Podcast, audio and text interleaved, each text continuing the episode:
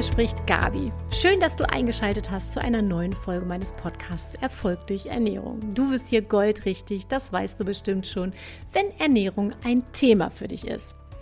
Heute möchte ich mit dir über das Thema Kalorien und Food Tracking sprechen. Trackst du deine Ernährung? Zählst du Kalorien?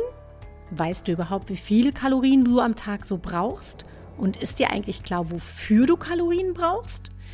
Wir sprechen gleich über Sinn und Unsinn von Food Tracking, deinen wirklichen Kalorienbedarf und nicht den, den dir deine App vorschlägt und warum nicht nur das Kaloriendefizit entscheidend fürs Abnehmen ist. Bleib dran, wenn du auf dem Laufenden bleiben willst.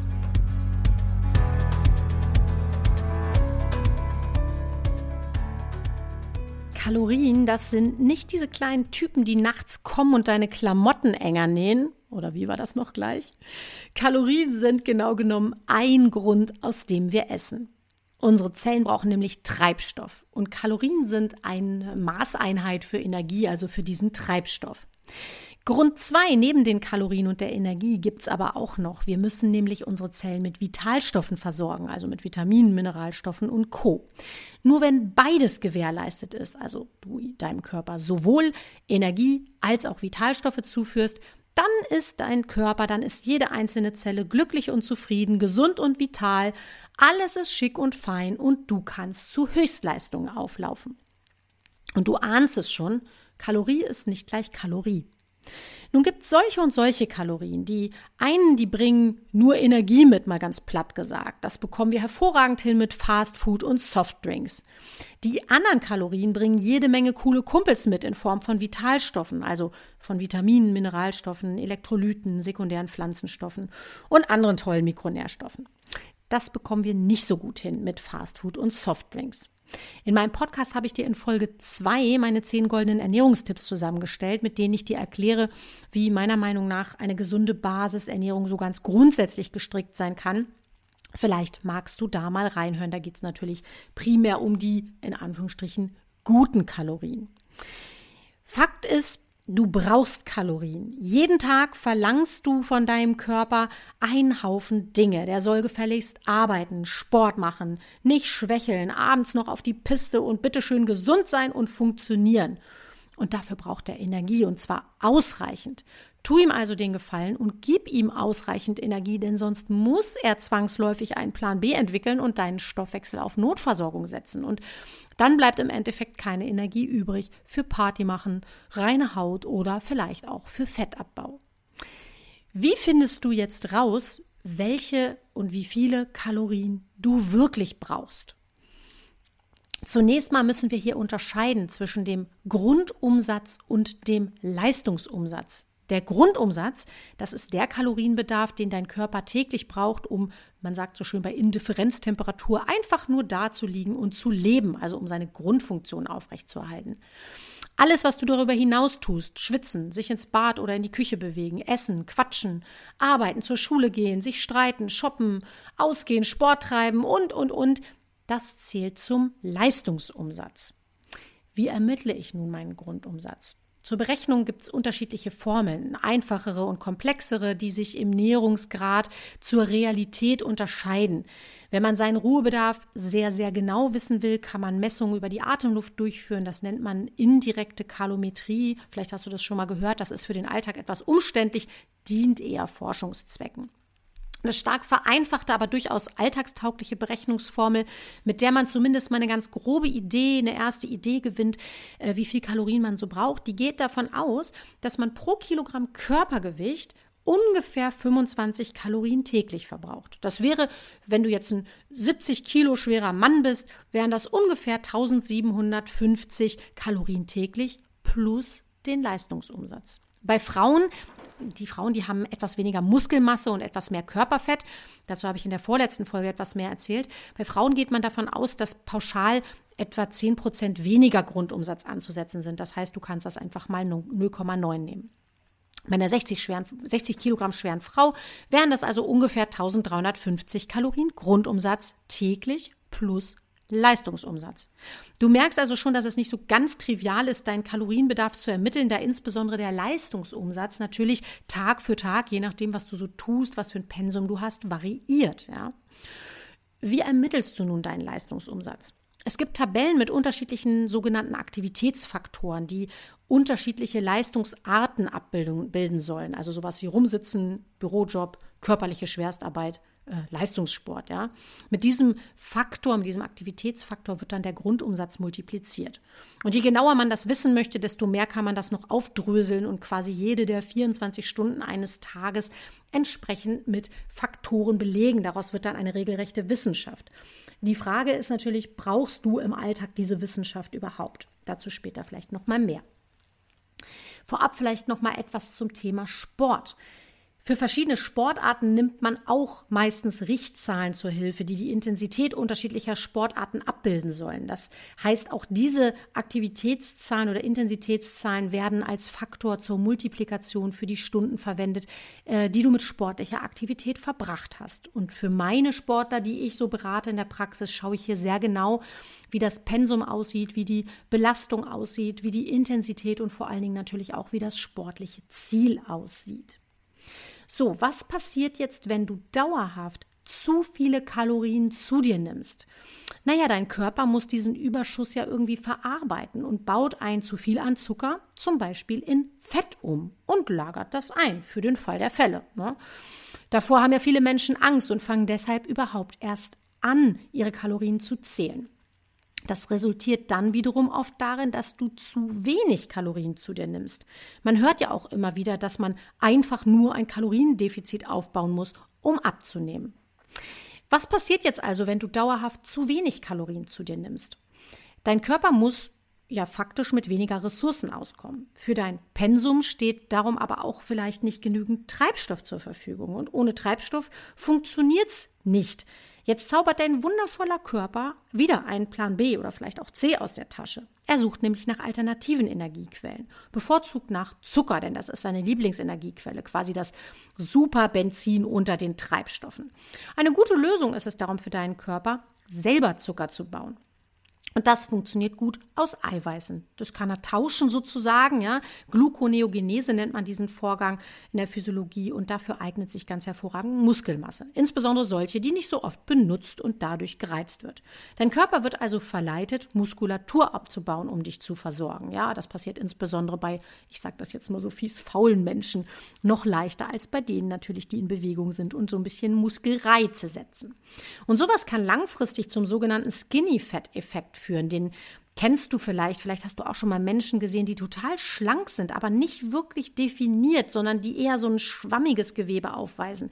Das sind oft Menschen, die sich schlank gehungert haben und trotzdem vergleichsweise einen relativ hohen Fettanteil, also im Vergleich zur Muskelmasse aufweisen. Wenn du mehr über diese inneren Werte wie Fett und Muskelmasse wissen möchtest, äh, die dein Gewicht und deine Statur bedingen, dann klick mal in Folge 10, da habe ich das für dich nochmal etwas genauer aufgedröselt. Das mit der Muskelmasse, die für den Umbau sozusagen herangezogen wird, das ist für den Körper übrigens kein Langfristplan. Ne? Also dein Körper switcht dann irgendwann von diesem Plan B um auf Plan C, der lautet dann Kurzarbeit, jetzt mal ganz platt runtergebrochen. Dann merkt dein Körper, dass Ressourcen fehlen und regelt darum den Betrieb runter. Und Viele Patienten in meiner Praxis zeigen in einem solchen Stadium nicht nur Mängel im Check-up, sondern auch schon relativ auffällige Schilddrüsenwerte oder Trägheiten in der Enzymaktivität oder hormonelle Disbalancen, weil der Körper hier sozusagen schon mit mehreren Strukturen äh, in diese Trägheit sozusagen reingegangen ist. Du kannst dir das ein bisschen so vorstellen, der Körper ist quasi in seiner Stoffwechselaktivität noch sehr äh, evolutionär, sage ich mal, in der Steinzeit gefangen, wenn du dir das da besser äh, an diesem Beispiel vorstellen kannst. Das heißt, der Körper ist quasi in der Hungersnot, wenn du ihn äh, langfristig massiv unterversorgst. Dann muss er einfach schauen, dass er mit seinen Ressourcen natürlich haushält, denn Überleben ist oberstes Ziel. Und ähm, Falls du dich jetzt wunderst, warum ich überhaupt noch gar nicht über die verschiedenen Arten gesprochen habe, Kalorien zu dir zu nehmen. Also ich habe ja immer schon in vorigen Folgen auch erzählt, dass es verschiedene Nährstoffgruppen gibt. Ja, es gibt die Kohlenhydrate, es gibt die Eiweiße, es gibt die Fette und jeder dieser Nährstoffe bringt unterschiedlich viele Kalorien mit sich sozusagen, wenn man mal quasi das Ganze auf ein Gramm runterbricht. Ja, Genau genommen ist es so, dass ein äh, Gramm Fett in etwa 9 Kalorien mit sich bringt, ein Gramm Eiweiß und auch ein Gramm Kohlenhydrate etwas mehr als 4 Kalorien und ein Gramm reiner Alkohol, also Ethanol, etwas über 7 Kalorien. Für ähm, natürlich ist es interessant, das erzähle ich ja auch in meinen goldenen Ernährungsempfehlungen sozusagen, die ich dir in Folge 2 zusammengefasst habe. Natürlich ist es wichtig, dass du Nährstoffe ausgewogen zu dir nimmst, aber darum soll es in diesem Beitrag heute hier nicht gehen. Hier ist es mir erstmal das heißt so ein bisschen in Anführungsstrichen egal in diesem Zusammenhang, woher die Kalorien kommen. Wichtig ist mir zu zeigen, dass du ein bestimmtes Maß an Kalorien einfach brauchst, um, da, um dein tagtägliches Pensum überhaupt erfüllen zu können. Dass die sinnvoll zusammengestellt sein sollen und so weiter und so fort, das ist für mich hier erstmal sozusagen selbstverständlich. Du kannst dir also jetzt schon ausrechnen, dass ein Kaloriendefizit nicht unbedingt der heilige Gral ist, wenn es ums Abnehmen geht und dass es schon ziemlich clever wäre, mit deinem Körper im Team zu arbeiten, anstatt ihn durch Ressourcenknappheiten auszubremsen. Und wie du das schaffst, wie gesagt, das richtige Essen und ihn ausreichend versorgen, nämlich mit ausreichend Kalorien, Energie und mit den richtigen Kalorien, die eben die guten Kumpels mitbringen, ähm, was ich dir, wie gesagt, in meinen goldenen Ernährungsempfehlungen zum Beispiel schon etwas genauer erklärt habe. Und nochmal, verstehe mich nicht falsch. Ja, ein Kaloriendefizit ist schon eine gewisse Voraussetzung für eine Gewichtsabnahme. Mir geht es aber heute hier in diesem Beitrag darum, dir klarzumachen, dass es nicht allein darum geht, auf Biegen und Brechen Kalorien einzusparen. Also Klassisch ist ja auch, das habe ich in meinem Weihnachtsbeitrag erzählt, Menschen, die sagen, ja, okay, ich, ich, ich spare ein Mittagessen ein, spare diese Kalorien und esse stattdessen Kekse. Na, da habe ich also irgendwie die, die guten Kalorien aus einem Mittagessen, die mich perfekt energietechnisch und mikronährstofftechnisch versorgen gegen ja, ich sag jetzt mal, blöde Kalorien äh, aus, aus Zucker und anderen Killerfoods eingetauscht, die dem Körper außer Ballast nichts mitbringen. Also das heißt, statt ihn zu versorgen, äh, belastest du ihn im Zweifelsfall noch. Ja, mir geht es darum, in diesem Beitrag ähm, nochmal klarzustellen, dass es darum geht, gute Kalorien, also diejenigen, die quasi Kumpels mitbringen in Form von Mikronährstoffen, die den Körper gut versorgen, in sinnvollem Verhältnis der Makronährstoffe mitzubringen. Ja, Sportler sprechen hier oft von den sogenannten Makros. Das Wort wollte ich wenigstens noch einmal nennen, weil es einfach mit diesem ganzen Kalorien- und Food-Tracking-Thema ja tatsächlich ganz eng zusammenhängt. Ja, die Makros, das sind im Prinzip diese drei Makronährstoffe, von denen wir immer sprechen, die Kohlenhydrate, die Fette, die Eiweiße. Da habe ich ja eben gerade schon etwas dazu gesagt, wie viel Kalorien die eben entsprechend pro Gramm äh, mit sich bringen, ja. Und du brauchst alle drei Makronährstoffe. Das äh, sage ich ja immer, wenn ich von der Telleraufteilung spreche. Du brauchst die Kohlenhydrate, du brauchst die Fette, du brauchst die Eiweiße und je nach Stoffwechseltyp und auch je nach Ziel, das du verfolgst, geht es dir um Gewichtsabbau, also um Fettabbau, geht es dir um Muskelaufbau, geht es dir im sportlichen Bereich vielleicht auch um eine Steigerung der Ausdauerleistung oder ganz andere Themen, dann brauchst du diese Makronährstoffe unter Umständen in unterschiedlicher Verteilung. Das heißt, Kalorie ist auch hier nicht gleich Kalorie Du brauchst dann eben bestimmte Anzahl von Kalorien oder einen bestimmten prozentualen Anteil von Kalorien aus Kohlenhydraten beispielsweise. Äh, und jemand anders braucht vielleicht einen etwas geringeren oder einen viel höheren Anteil dafür an Eiweißkalorien oder ähnliches. Ne? Das heißt also, wichtig ist mir heute, dass du verstehst, dass du dich nicht auf Biegen und Brechen in ein Kaloriendefizit schießen sollst um jeden Preis, ja? Sind Kalorien also nun egal, wenn es um Abnehmen geht? Nein, natürlich sind sie das nicht. Weder, weder ein zu viel an Kalorien noch ein zu wenig sind dauerhaft gesund. Und Dein Bedarf zu kennen kann eine sehr, sehr gute Richtschnur dafür sein, was du überhaupt brauchst, um das Leben mit deinem Wohlfühlkörper in deinem Aktivitätsgrad zu führen. Wenn du es nämlich schaffst, dich demgemäß gut und achtsam zu versorgen, dann ist das mega. Dann bist du nämlich auf dem allerbesten Weg zu einem intuitiven, gesunden Essverhalten. Und das ist das, was ich gemeinsam mit meiner Kollegin Melanie Hypno-Coach Melli in unserem Praxiskonzept Bestform Hannover, zu dem ich dir auch in den Shownotes Infos verlinkt habe, was ich dort erreichen möchte. Nämlich Menschen zu einem gesunden Essgefühl inklusive des dafür zielführenden Mindsets zu begleiten, ja, denn dann haben sich ganz, ganz, ganz, ganz viele Unklarheiten und Verwirrungen und Kalorien und Punktezählereien irgendwann erübrigt, wenn du wieder im Einklang und im Team mit deinem Körper arbeitest. Und in dem Zusammenhang komme ich direkt zum Thema Tracken oder Food Tracking. Was ich in der Praxis und im Austausch mit Teilnehmern äh, unserer Online-Seminare wahrnehme, ist Stress hoch 10, wenn es um das Thema Food Tracking geht. Beim Food Tracking geht es darum, für diejenigen, die das jetzt gerade nicht wissen, wovon ich spreche, ähm, Meistens gibt es irgendeine Fitness-App oder äh, irgendeine andere App auf dem Handy oder auf so einer Fitnessuhr, mit der man sozusagen alles äh, aufzeichnet, also oder in die man alles eingibt, so muss man vielleicht sagen, mit der man also alles trackt, was man isst. Das heißt, man gibt das quasi äh, Stück für Stück und äh, Häppchen für Häppchen und Kalorie für Kalorie ein. Und meistens wird sehr, sehr minutiös getrackt. So minutiös und kleinteilig, dass ich mich frage, wie viel Zeit dafür, womöglich sogar beim Essen, draufgegangen sein muss. Und du erinnerst dich, wie wichtig achtsames Essen ist. Falls nicht, dann hör bitte mal in Folge 8 rein. Da habe ich darüber noch mal etwas ausführlicher gesprochen. Diese Tracking-Apps, die arbeiten in der Regel auch mit einer Kalorienangabe, die dazu dient, am Ende des Tages bzw. am Ende der Woche rauszufinden, ob man im Kaloriendefizit ist, ob man also quasi weniger Kalorien zu sich genommen hat, als man brauchte, oder ob man im Überschuss gelandet ist. Und daran wird dann eben bemessen, wie gut oder schlecht man das so gemacht hat am Tag oder in der Woche und wie äh, ja, kann man dann eben ablesen entsprechend, wie das mit der Gewichtsabnahme denn nun möglicherweise vonstatten gehen kann oder eben auch nicht. Und ich erwähnte schon vorhin, dass es nicht so trivial ist, seinen täglichen Kalorienbedarf zu ermitteln, der sich ja durchaus je nach Tagesform und Pensum unterscheidet. Und selbst eine App, die dich zum Beispiel beim Schlafen und beim Sport beobachtet und in die du alles Mögliche eingibst, selbst die bekommt nicht alles mit. Die bekommt nicht mit, wie viel Stress du gerade hast. Die bekommt nicht mit, ob du gerade krank bist und vielleicht besonders viel Nährstoffe verbrauchst. Zumal es ja häufig auch so ist, dass man da viele Angaben und insbesondere auch sein Kalorienziel selbst eingeben muss. Und ich bemerke in Sachen Tracking-App häufig Folgendes. A, die Kalorienannahme für das Tagesziel ist oft abenteuerlich. Ich sehe reihenweise gestandene, vollberufstätige, sporttreibende, kinderversorgende Frauen, die mit dem Streben nach 1400 Kalorien täglich durchs Leben laufen äh, und verständlicherweise hungrig sind.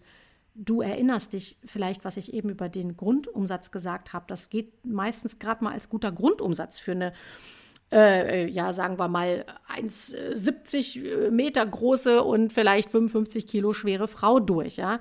Und diese Mädels sind gefrustet. Ist ja klar, vor allen Dingen nämlich darum, weil sich an ihrem Gewicht nichts tut.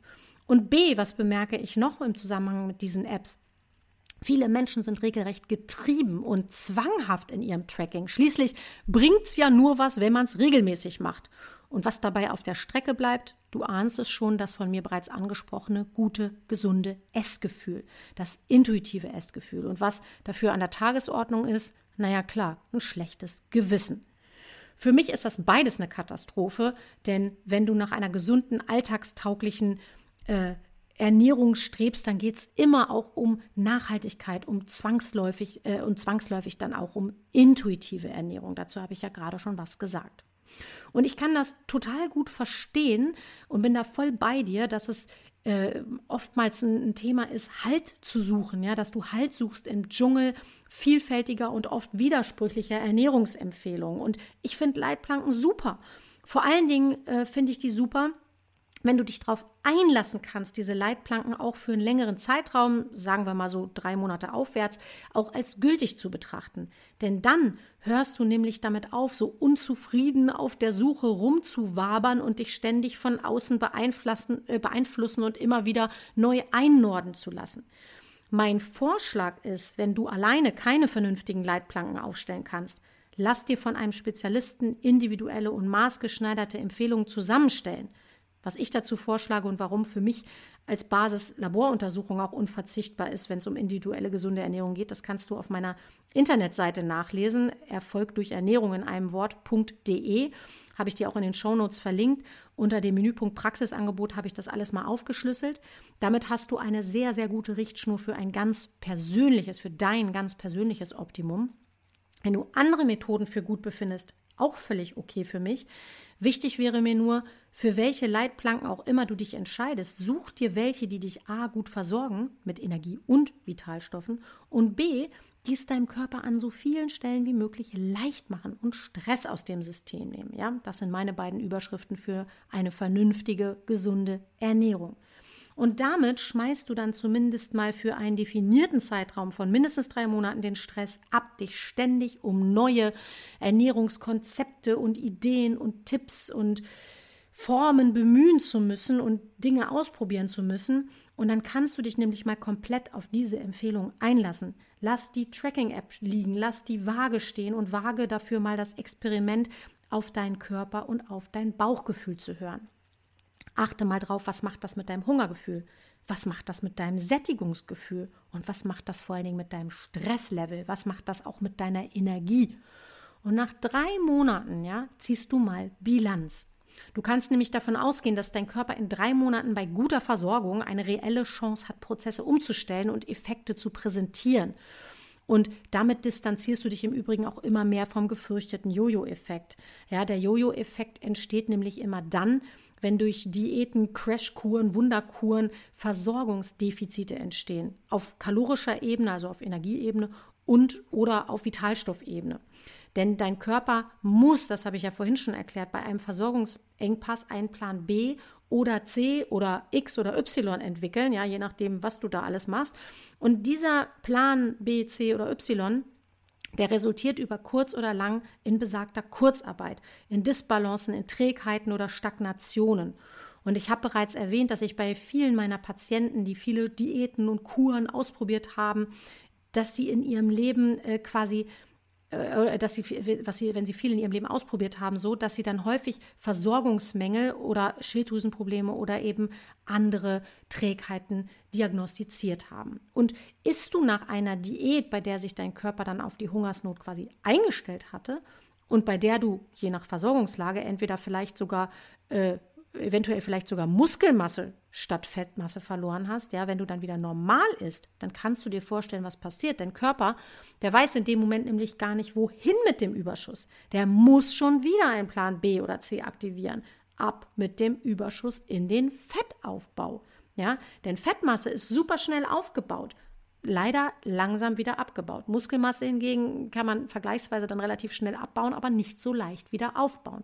Das heißt, wenn dein Körper ein Überschuss hat an beispielsweise Zucker oder äh, also Kohlenhydratenergie, ja, dann ist der Plan B einfach, wenn die Zelle einfach nicht mehr vertragen, ertragen kann, ja, dann ist die, der Plan B, das äh, einzuspeichern und der Plan C, wenn dann auch die Speicher voll sind, ist, diesen Zucker umzuwandeln in Fett und ihn eben entsprechend einzuspeichern. Und das passiert eben, wenn du dann plötzlich nach einer Diät, bevor der Körper dann schon wieder irgendwie auf Normalnull sich einschießen konnte, ähm, ja, zu viel in Anführungsstrichen relativ gesehen zuführst. Und das führt eben zu besagtem Jojo-Effekt. Die Lösung sieht so aus, äh, meiner Meinung nach, dass alles dafür spricht, eine langfristige Umstellung anstatt irgendwelcher kruder Wunderkuren und Diäten anzustreben. Das heißt, für mich als Stichworte, versorg dich gut, versorg dich regelmäßig, versorg dich ausreichend, wie gesagt, sowohl mit Energie, also kalorientechnisch, als auch auf Vitalstoffebene, also was die Mikronährstoffe betrifft.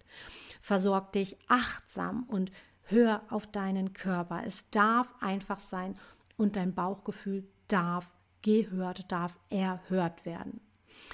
Ich bin gespannt wie ein Flitzebogen, wie du es mit dem Kalorienzählen und mit dem Foodtracken hältst, ob du ein Diätopfer bist ob der Jojo-Effekt dein Leben begleitet oder wie das sonst bei dir aussieht. Ich weiß, dass das ein sehr, sehr kontrovers diskutiertes Thema ist und bin gespannt, äh, hoffe natürlich nicht, ob ich äh, einigen von euch damit auch auf die Füße trete. Dann raus mit eurem Feedback. Ich bin sehr, sehr interessiert daran, mit euch in den Dialog zu treten.